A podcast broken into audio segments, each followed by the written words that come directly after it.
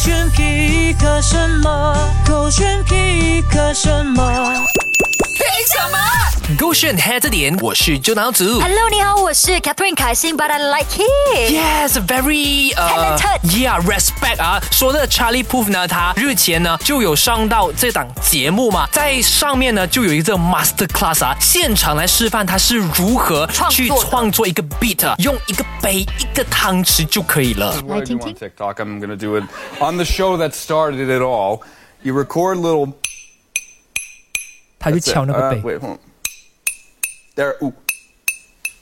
I like the little. Okay, so here, take OK， that. 就录了起 Oh. 来喽， That Just down. got that. 这个声音就录起来喽， So, 马上过电脑 you get sound.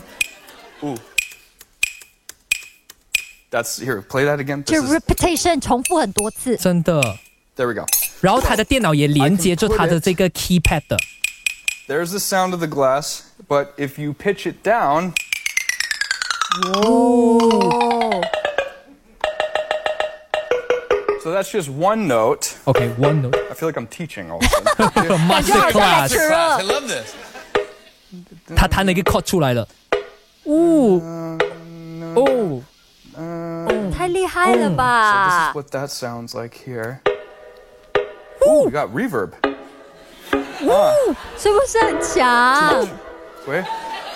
So I could, okay, so that's one layer, and I could add a little rhythm to it.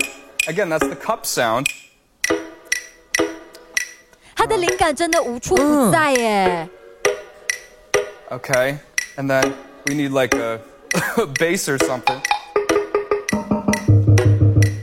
Dun, dun. 当大家尖叫的时候呢，他却这么说 Oh, I'm not done.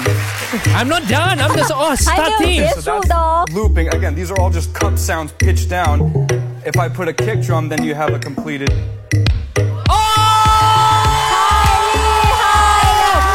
太强了，就哦 start from 一个杯跟一个汤匙一个 note。我跟你说，他生活每一天都有灵感呢。真的如果你有关注他的 TikTok 或者他的 IG 的话呢，嗯每一天都会看到他是怎么创作的。是，不要再说什么创作歌曲很难，对他来说灵感信手拈来对，哎，到处都有。那像开门关门的那个一一一声啊，哦他也马上可以做出一首歌。很啊 respect，所以真的太害。厉害，太 talented 了，真的不能没有看到他的作品啊！赶快大家一定要关注起来关注起来有时候我们会觉得说，哎呀，为什么我做了一个 bad decision，责怪自己了？可是你有没有发现，就因为有时候你的错误而导致你成长了？哎呦，怎么说？呀，我们来听听这支影片啦。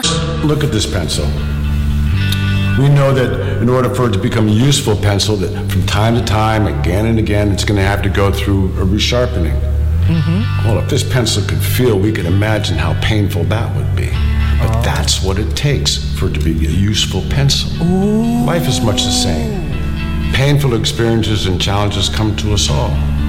But it is through these opportunities that we build character and we grow. 就想象一下你自己是那个铅笔，然后每一次在削铅笔的时候，肯定会很痛啊，因为很尖锐、很锋利嘛。嗯但是这一些痛呢，其实会让你成长的。然后我经常跟一些哎，可能遇到感情事有一点难过的朋友，我都会跟他讲说，It's OK 的，你成长最快就是这一次了。明白呀但我可不可以不要成为 pencil？为什么我成为 pen 就 好了，啊这样子就不用痛啊。但哎是会没有硬的，会没有利用价值的， refill 啦，呃没有未必所有笔都可以 refill 的嘛。我就做那个可以 refill 的 pen 啦。哦 Yeah， OK，加油！你想要做什么都 可以，只要有利用价值就 OK 了 OK 就要一直要提升自己的那个价值。价值 OK，手这留是个 pencil，嗯，孩子点。啊没有默契。